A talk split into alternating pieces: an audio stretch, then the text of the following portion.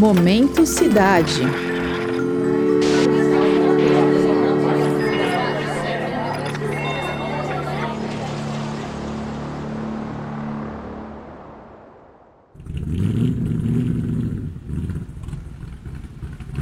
No momento em que eles foram inventados, os carros se tornaram o modo de transporte favorito de todo mundo que precisa chegar do ponto A ao ponto B de forma confortável e rápida.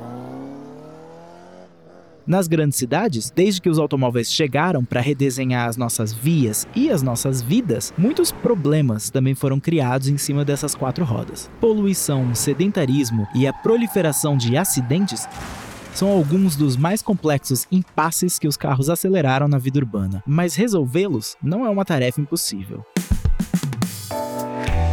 Eu sou o Denis Pacheco e o Momento Cidade de hoje faz a pergunta: Como podemos diminuir os acidentes de trânsito na capital paulista? No episódio de hoje, a repórter Gabriele Koga entrevista a engenheira civil e pesquisadora Ruth Aires, autora da dissertação de mestrado Uso de Índice de Ambiente Construído para Análise Espacial dos Atropelamentos em São Paulo. Orientada pelo professor José Alberto Quintanilha e defendida no Departamento de Engenharia de Transportes da Escola Politécnica da USP, a Poli.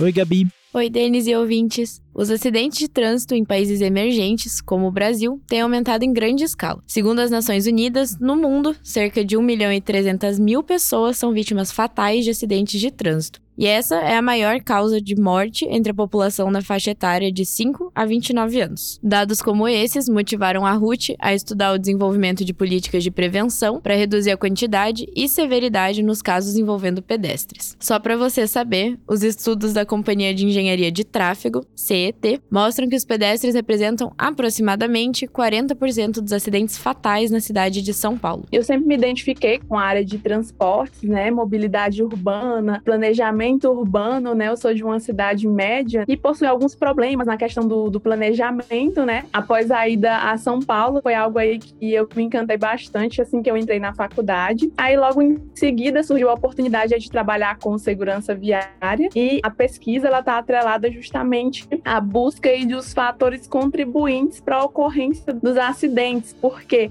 a partir do momento em que eu conheço a causa, fica muito mais fácil do problema ser tratado. A metodologia da pesquisa foi baseada em análises espaciais e incluiu a utilização de ferramentas de geoprocessamento e análise do desenho urbano, que mede a distância dos quarteirões e a urbanização com a presença de praças, por exemplo. Sobre isso, a Ruth dá mais detalhes. Porque a partir do momento quando eu vejo os dados espacialmente, eles ficam bem mais fáceis de serem tratados. E outra questão é que utilizamos o cálculo do índice de ambiente construído. Nós pegamos um já existente e fizemos aí um tratamento para que ele fosse usado aí à luz da segurança viária, né? E a grande preocupação na utilização desse índice é que nós temos grandes problemas de dados em, em cidades médias, né? Em algumas cidades, o que não é o caso de muitas metrópoles, São Paulo, Rio de Janeiro, Curitiba, mas a questão do desenho urbano ele também foi avaliado e uma conclusão aí que chegamos, né, é que as cidades em si, não só a cidade de São Paulo, mas a, as cidades elas não são preparadas para o pedestre. Elas têm quadras muito longas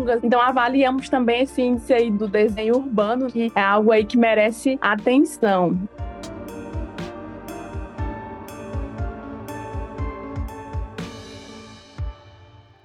A capital paulista é dividida em 96 distritos e os mais críticos, aqueles com maior densidade populacional, como as regiões da Sé e da República, foram analisados com maiores detalhes na pesquisa. Nós utilizamos aí um índice espacial que ele caracteriza a via em três dimensões, né? Na academia nós temos aí um bem conhecido que ele não considera a distância na rede viária e a partir de então, né, nós tivemos essa outra forma de, de visualizar a via, né, que foi através de um plugin aí feito por um japonês e a partir de então foi possível aí observar aí onde possui as altas densidades aí na via. E aí concluímos de fato que nos distritos onde eles eram mais críticos, as densidades elas se apresentaram bem maiores, né? Para Ruth, a questão é muito complexa e identificar um culpado para os acidentes de trânsito não resolve o problema. Ela explica que, caso os acidentes aconteçam, é importante procurar maneiras para evitar que eles sejam letais ou ocasionem lesões graves. Tem uma outra questão, e o custo da vida, né? Nós estamos falando de vidas, então é de suma importância de que haja essa preocupação. Nós estamos aí né, já na segunda década de ações aí da segurança viária, que foi proposta pela ONU juntamente com a OMS. E assim, na primeira década nós não tivemos os resultados que eram necessários, né? Então, de fato, aí os tomadores de decisão precisam realmente fazer algo para que isso aconteça. E um dos objetivos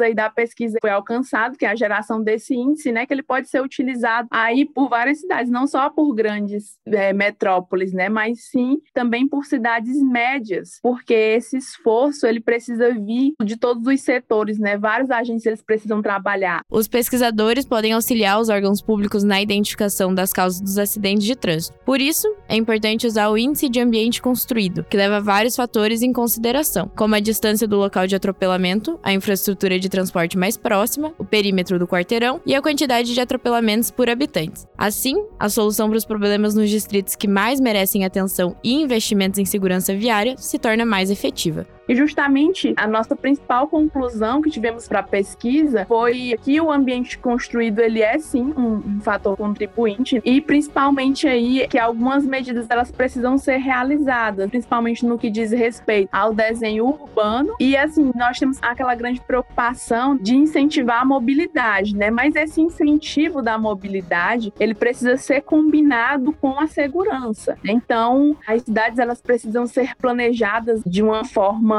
onde todos esses pontos eles sejam visualizados. Para encerrar, na opinião da Ruth, São Paulo tem evoluído bastante nas questões de mobilidade e segurança viária, mas mudanças ainda precisam e deveriam acontecer. Para isso, é necessário aí que vários agentes estejam dispostos a fazer. Não basta somente nós termos ruas melhores, não basta somente em que as companhias de tráfego elas estejam ligadas a melhorar mais, mas uma das principais razões é a questão da educação, né? A partir do momento em que o próprio cidadão, o condutor, ele for consciente de que o acidente são vidas que nós estamos falando, né? Então, assim, eu acho que a educação é o principal ponto aí que nós podemos aí fazer para tornar São Paulo melhor para a questão da mobilidade. Mas, assim, conhecendo outras cidades daqui do Brasil, eu vejo que São Paulo é, está trilhando um bom caminho, né?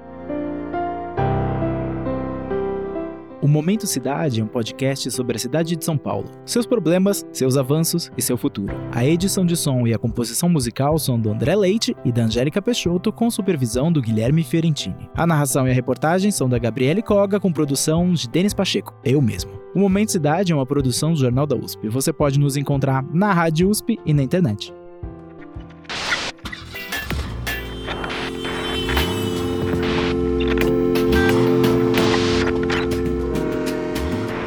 Momento Cidade.